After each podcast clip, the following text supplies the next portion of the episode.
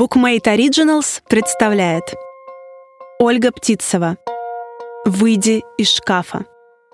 Текст читает автор. Кто бы мог подумать? Раз, раз, раз. Кофеечку. К шкафу, к шкафу, к шкафу. Сейчас я глаза проморгаю. Все, вперед!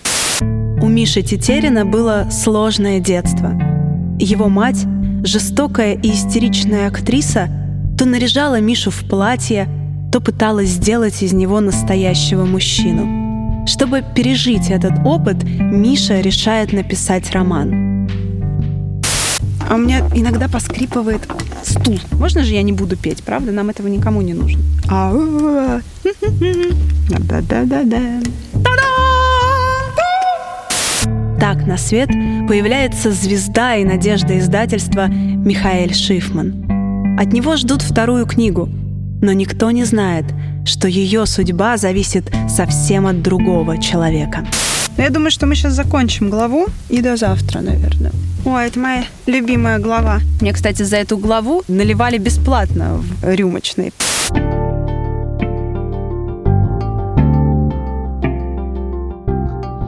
Глава первая. В мешок и в клязьму. Я. Послушай, Тираж к Питеру не отгрузят. Бубнит себе под нос Зуев, ломает в неповоротливых пальцах слишком хрупкую для него кофейную чашку, молочную на просвет, нежную, будто теменная косточка. Точно не отгрузят. Вот зуб тебе даю. Мне его зубов не надо. Видел я его зубы. Желтые, крепкие, как у неандертальца. Он весь такой. Массивный, странно квадратный, пугающе монолитный — и ничего, не стыдится этой своей неотесанности. Тащит ее за собой, как знамя. Глядите, мол, вот я какой, обычный русский мужик. Киваю слегка, ровно настолько, чтобы не переборщить с приязнью. Ему хватает. Хищные зубы скалятся, чашка кренится, и кофе льется Зуеву на колени — Элитная шерсть впитывает коричневую жижу неохотно. Зуев чертыхается, подскакивает, ищет салфетку. Я сижу. Мне кофе не предложили. Сразу налили шампанского. Не спрашивая, чего я, собственно, хочу. Воды и сэндвич с курицей, пожалуйста. А еще свалить отсюда как можно быстрее. Я обещал Катюше, что буду не позже четырех. Так нет же, сучили бокал. «Мишенька, «Это который по счету тираж-то?» Подслеповато щурится Анна Михайловна, местный реликтовый вид литературной мыши, пока Зуев бежит сушиться в туалет. Седьмой. Говорить это куда приятнее, чем я думал, но всякая радость иссякает, если придавить ее гранитной плитой последующих обязательств. «Седьмой! Божечки! Вы слышали, коллеги? Седьмой!» Коллеги отрывают воспаленные взгляды от экранов, вяло хлопают, утыкаются обратно. Благодарить их можно так же уныло. Можно вообще не благодарить. Но ко мне уже приближается редакторская Милочка с лицом, вырисованным настолько тщательно, что и Катюша моя сошла бы за красавицу под таким-то слоем штукатурки. Уровень абсурда настолько велик, что я забываюсь и совершаю роковой промах. Я улыбаюсь. Не милочки, конечно. Короткая юбка на полноватых бедрах, кофточка с катышками на локтях, волосы. Давно пора резать под самые уши. Все равно висят патлами. Чем мне и улыбаться? Но Милочка расплывается в ответном восхищении, краснеет пятнами, смотрит масляно. «Михаэль, здравствуйте». Ненавижу. Кто бы знал, как я все это ненавижу этих девочек, их глазки-пуговки, влажные ладошки, нежные пальчики, блестящий под слоем пудры носик с крошечными порами, забитыми потом и пылью. Но больше всего я не выношу того, как они ко мне обращаются. Глубокий вдох, чтобы грудь приподнялась, натянула свитерок. Потом долгое «ми» на выдохе. И снова вдох, чтобы получилось «ха», а следом бесконечное «э» и финальное «л». Так, чтобы я увидел, как розовый язычок скручивается за передними зубками, отбеленными до фатальной тонкости эмали. И каждая думает, что делает это особенно чувственно и глубоко. И каждая рассчитывает, что я, услышав такое к себе обращение, рухну на пол прямо к ее ногам, всунутым в потертые туфельки из кожзама. Но мимо. Пол остается без моего бренного тела, а милочки уходят в освояси, прижав к пылкой груди подписанную книжечку «На долгую память такой-то барышни от Михаэля, мать его, Шифмана». И карнавалу этому нет ни края, ни конца. «Михаэль», — повторяет Милочка, — «я знаю, что вы ищете редактора». Я смотрю поверх ее макушки и почти не слушаю. Дверь мужского туалета распахивается, Зуев вываливается в коридор и шагает по нему неспешно и увесисто. Был бы рядом стакан, вода в нем пошла бы рябью. Но шампанское я уже допил, а бокал тут же подхватили и унесли. Не дай бог устанет рабочая кисть, и золотая антилопа перестанет генерировать контент. Я закончила Шолоховский. Три года работала с переводными авторами, потом уже перешла к русским. Ни одного нарекания, хорошие продажи, вот, посмотрите. Щебечет Милочка и сует мне какие-то листы, а все кругом смотрят на нас со сдержанным интересом. Я, наконец, понимаю, что ситуация вышла из-под контроля. Милочка совсем раскраснелась, лоб покрывается каплями пота, мне хочется смахнуть его, почувствовать чужой стыдный жар, соль и горечь публичного унижения. Я стискиваю угол стола, качаю головой, и Милочка замолкает.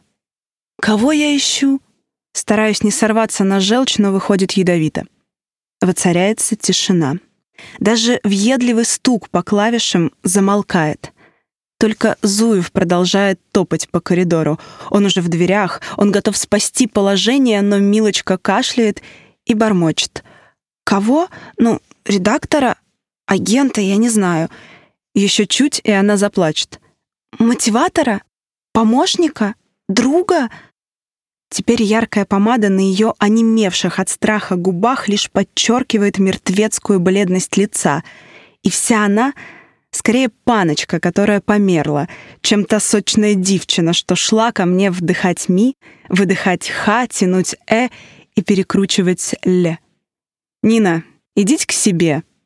Зуев появляется до того, как Нина все-таки начинает плакать, и та срывается с места, только каблучки глухо бьются об пол.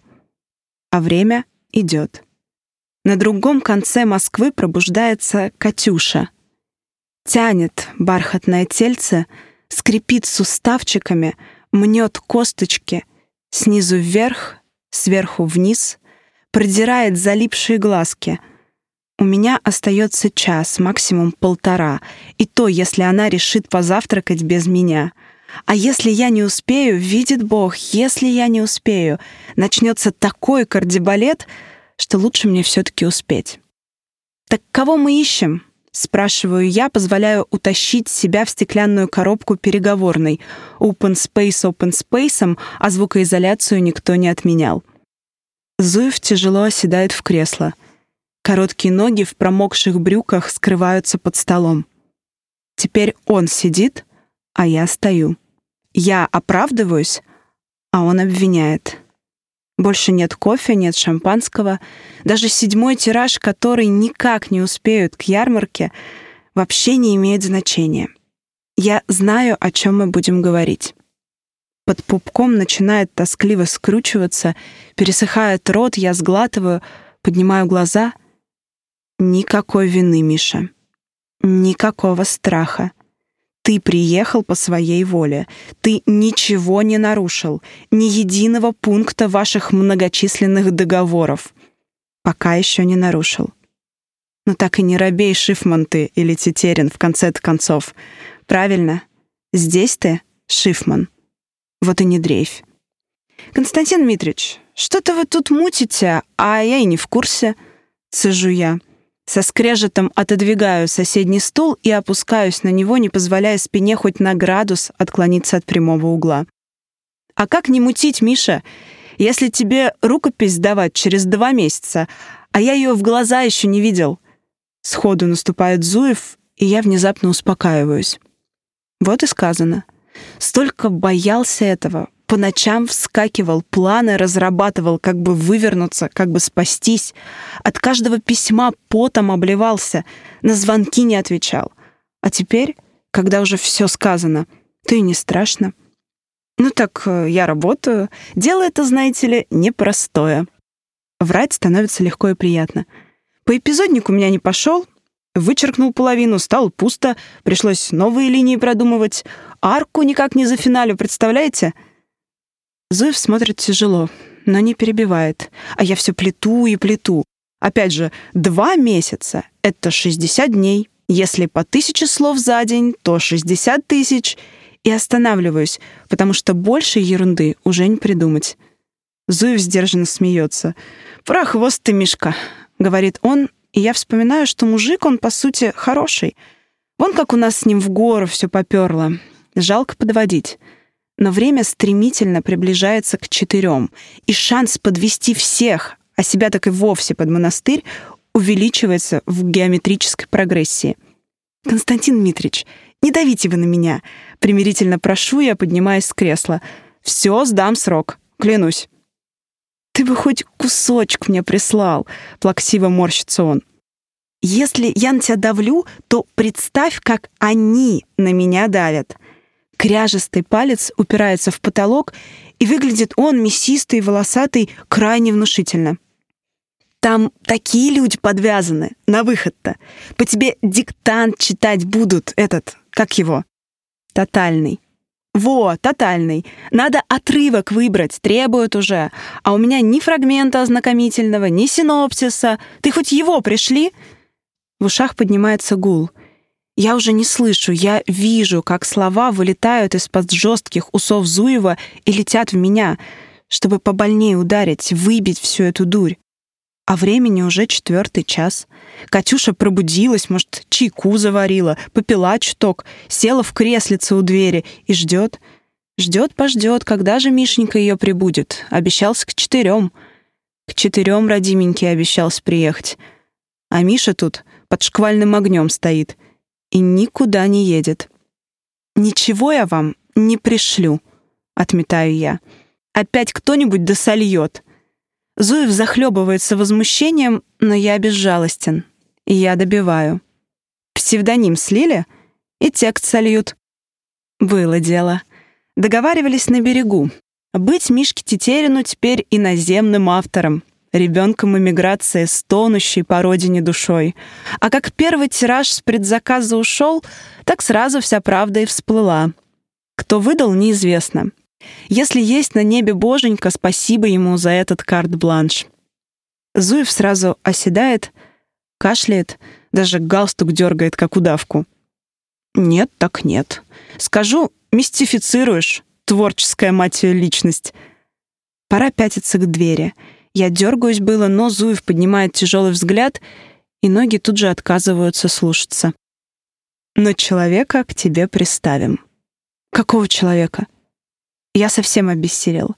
Я почти уже сдался, почти бросился на его широкую грудь со всей правдой, что спрятана у меня за пазухой, но только человека мне и не хватало. Редактора, чтобы следил за тобой, чтобы к письму мотивировал, чтобы ты, стервец такой, аванс отработал вовремя. Пудовый кулак с грохотом опускается на лаковую столешницу. И не спорь. Надо спорить. Кричать надо, ногами дрыгать, обещаться уйти к конкуренту, благо тут недалеко, через два этажа. Но до четырех остается 30 минут. Я чую это кожей, мелким подергиванием желудка, легкой тошнотой и ватностью коленей. Полчаса. Ровно столько нужно среднестатистическому таксисту, чтобы довести меня из точки А в точку Б. Из редакции к Катюше. Хорошо. Редактор так редактор. Выдыхаю я и поворачиваюсь к двери. Только не эту. Ниночку? Хохочет Зуев. Что же ты я, совсем идиот? Хорошего подберу, серьезного. Поможет тебе, текст причешет. Конфетку мне принесешь. Я киваю. Я ничего не слышу. Время стремительно уходит. Среднестатистическому таксисту придется гнать. «Ты уж постарайся», — просит Зуев на прощание. Дверь распахивается бесшумно, За ней уныло щелкает клавишами редакция. В глубине женского туалета горько плачет Ниночка. Зуев ловит меня у лифта, обхватывает поперек туловища, плечом я чувствую его раскаленную подмышку. Тошнота усиливается. «Ты уж не подведи, Миш, будь мужиком. Добей. Даже если херня вышла», — шепчет он доверительно. «Мы и херню продадим, мы все продадим, только добей в срок». Подъезжает лифт. Я уже не могу дышать, я и двигаться не могу, но заботливые руки Зуева толкают меня в зеркальное нутро лифта. «Питер! Питер-то как?» — вспоминает Зуев в последний момент. «К черту!» — рычу я, барабаня по кнопкам. Все равно ехать к Неве, чтобы есть трдельники на книжном сборище посреди бывшей тюрьмы, нет у меня ни сил, ни возможностей. Двери медленно закрываются. До четырех остается 21 минута. Разумеется, я опаздываю. Таксист подгоняет машину к стеклянным дверям, неряшливо паркуется, заезжая правым передним колесом на тротуар. Стоящие в курилке смотрят неодобрительно, нервно втягивают дым, выдыхают резко, а я подбираю за ними табачный дух, как оголодавший выуживает последние картофелины из оставленной на столе упаковки из-под макдаковской фри. Катюша ненавидит сигареты. Курение — волеизъявление завтрашнего мертвеца, стать мертвецом сегодняшним. Мир так и норовит схватить нас за горло, Миша, а ты собираешься помогать ему, отстегивая по 200 рублей за пачку толстосумом из правительства. Что значит «почему из правительства»? А лоббирует это говнище кто? Так что я не курю. Только замедляюсь возле каждой курилки и жадно дышу чужим дымом. Таксист выглядывает из окна, машет рукой, мол, шевелись давай, не видишь, я на аварийке стою. Вижу. Распахиваю дверь и ныряю в духоту салона. Пахнет химозной отдушкой, сиденья затерты до блеска. Пальто на мне стоит как два таких салона, но я молчу, я покорен, кроток и целеустремлен. До четырех осталось 16 минут. Мы не успеваем. Не успеваем. «Гони!» Прошу я, но водитель не оборачивается. Зато дает по газам. И как? Мы сдаем назад, выруливаем с парковки и несемся к шоссе. Я пытаюсь откинуться, но передние сиденья придвинуты слишком близко. Колени больно упираются в темно-серую спинку с деревянными кругляшками массажера. «Эй, шеф, подвинься, а!» Ноль реакции. «Подвинься, говорю, тесно!» Я хлопаю по краю спинки. Таксист смотрит на меня через зеркало, сжимает руль и втапливает по газам. Впереди идущая «Тойота» рывком уходит в сторону. Это мы перестроились в левый ряд. Кто-то оглушительно сигналит. Это мы подрезаем что-то маленькое, матовое и очень дорогое. Перехватывает дыхание. До четырех остается 12 минут. Я прижимаю колени к животу и опускаю на них лоб. Если мы разобьемся, это решит множество проблем. Да что там — Сейчас все мои проблемы может решить таксист и его грязный форт, знавший времена лучше, чем эти. Ни тебе горящих сроков, ни лобастого Зуева, ни четырех часов, которым я обязан стоять на пороге. Ничего. Кромешная пустота. Абсолютная свобода. Повиснуть в ней, как в горячей воде, когда затылок опираешь на один край ванны, кончики пальцев на другой, а сам висишь в раскаленном эфире — вдыхаешь соль и ромашку, растворяешься в смутном ощущении, что когда-то мир таким и был. Весь мир. Бесконечную девятимесячность, что закончилась потугами, болью, криком и увесистым хлопком по заднице. Первое материнское предательство. Первый урок. Не доверяй никому, даже той, что была твоим домом. Лежи теперь в ванне, лови флешбеки, чертов родившийся неудачник. Машина делает последние резкие крены и останавливается, как вкопанная. Меня бросает вперед носом в спинку. «Ну ты даешь!» Ворчу я, разгибаясь, щелкаю по часам, экран вспыхивает. Семь минут пятого. Почти успел.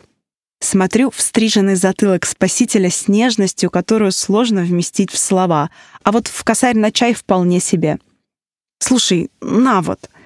Роюсь в кармане, выискиваю смятую зеленую купюру. Очень ты меня выручил. «Выходи!» — мычит таксист и оборачивается наконец. «А как другой говорю!»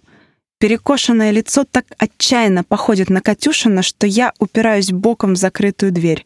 Таксист замечает тысячу, которую я продолжаю сжимать во вспотевшем кулаке, скалится деснами, тянется толстыми пальцами, я бросаю ему деньги, нащупываю ручку, щелкаю замком и вываливаюсь наружу. «Аива!» — кричит мне таксист. Машина рычит, откатывается от тротуара и срывается с места. А я остаюсь.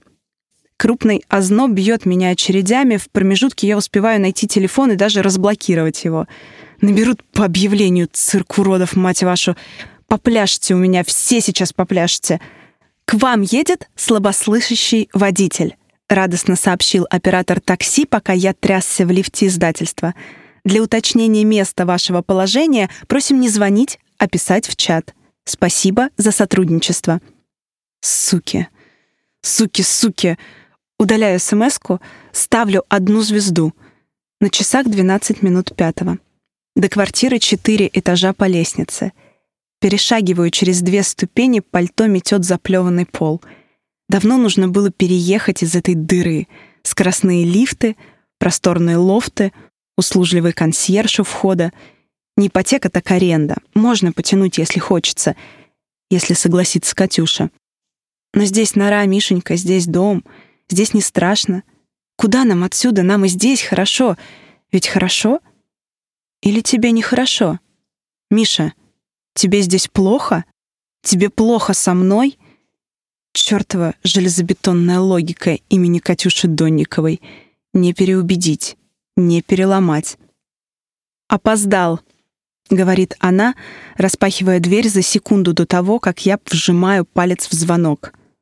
Снова. Времени натикало 16 лишних минут. Это все Зуев. Перешагиваю через порог, швыряю ключи, вешаю пальто, стаскиваю ботинки. На нее не смотрю. Знаю, что увижу. Теплая, сосна, голое тельце в плюшевом халате. Обиженная, кривая плеч. Коса растрепалась, обвела шею кольцом. И глаза. Серые, раскаленные обидой глаза. «Хотел бы, успел», — чеканит она. Ты там ходишь, а мне тут сиди, чахни, страдай. Я не ела без тебя, голодная, а ты, небось, там уже нажраться успел. Шумно втягивает носом. Вон, несет как.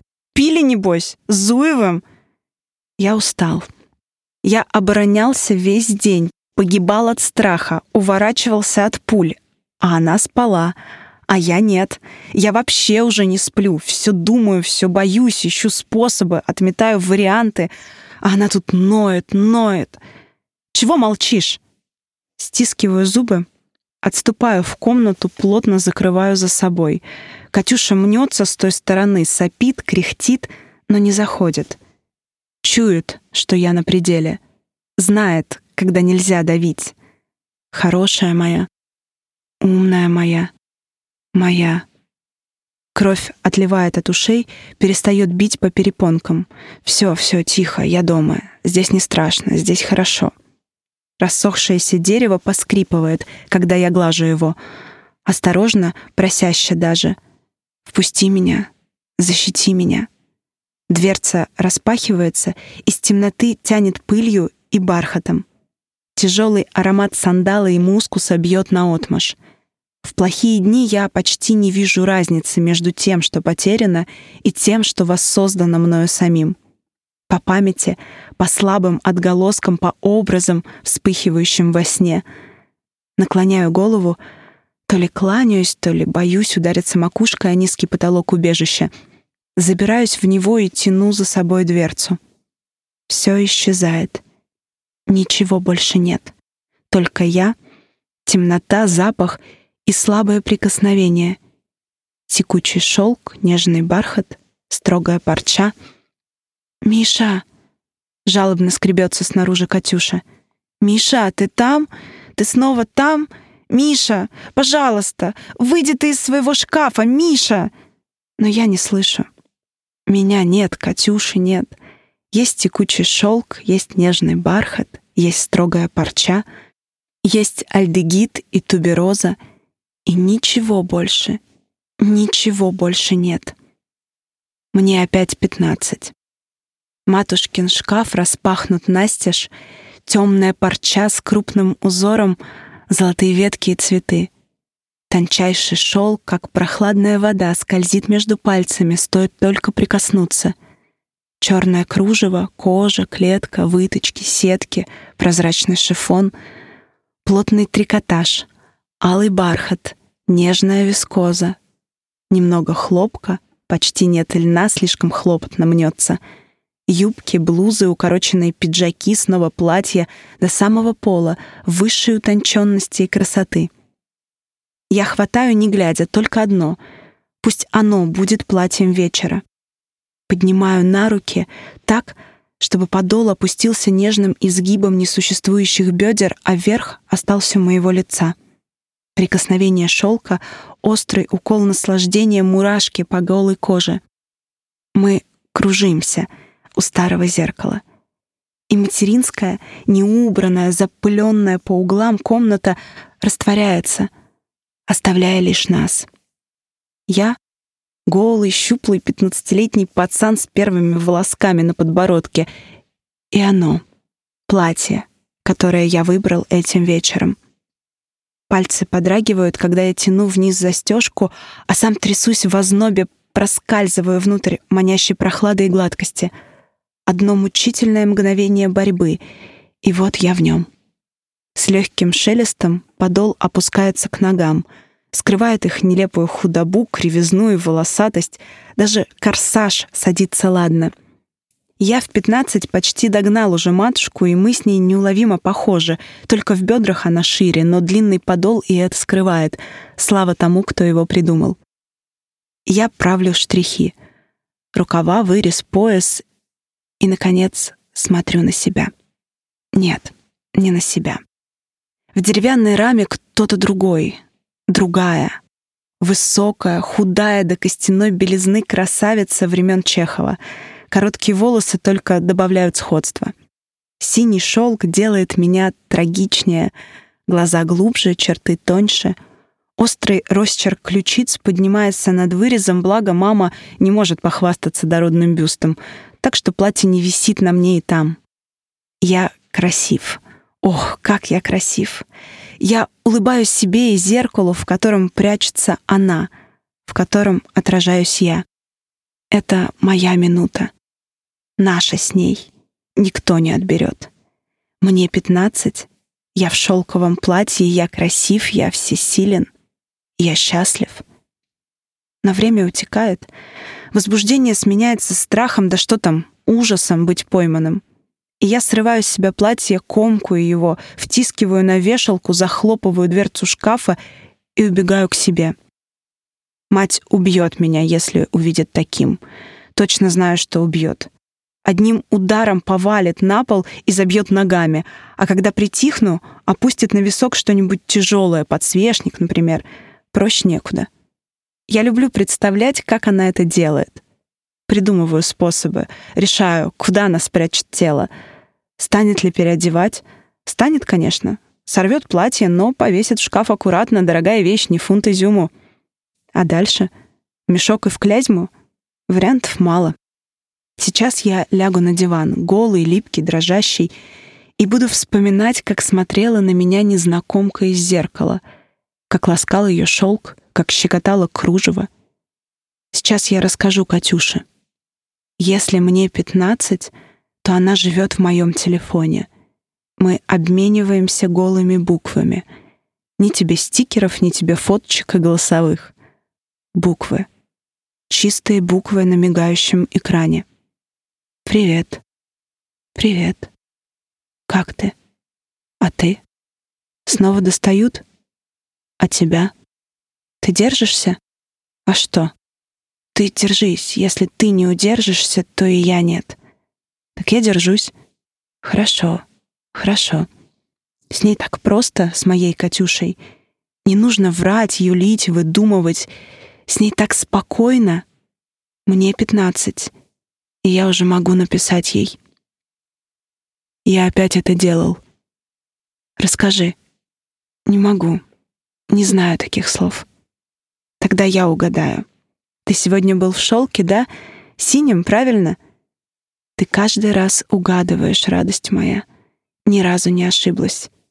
Ты со мной. Мне пятнадцать. Я был в мамином платье, а теперь я голый, липкий и дрожащий, но ты рядом. Миша, Миша мой, Миша, тихо, я рядом, шепчет Катюша. И та в мамином платье, что уже не я, окончательно гаснет. Но где-то же она остается, ведь остается же. Шкаф надсадно скрипит, пока я выбираюсь из него, пока прикрываю дверцу, осторожно, чтобы не защемить подолы и рукава. Катюша стоит на пороге, смотрит пристально, не осуждает. Она вообще не умеет осуждать. Злиться — да, — пакостничать, ныть, раздражаться и раздражать, настаивать, давить, выпрашивать, ворчать и скрипеть, но никогда не осуждает. И это оправдывает любой глагол ей подвластный. Я подхожу ближе. От меня пахнет тяжелым парфюмом, от нее сонным теплом. Я наклоняюсь, осторожно приподнимаю ее изумительное лицо за острый подбородок и целую. В эту секунду я влюблен. Нет, не так. В эту секунду я люблю ее всем собой, всем, что имею. В эту секунду я целен и спасен. Я вышел из шкафа, но я в шкафу.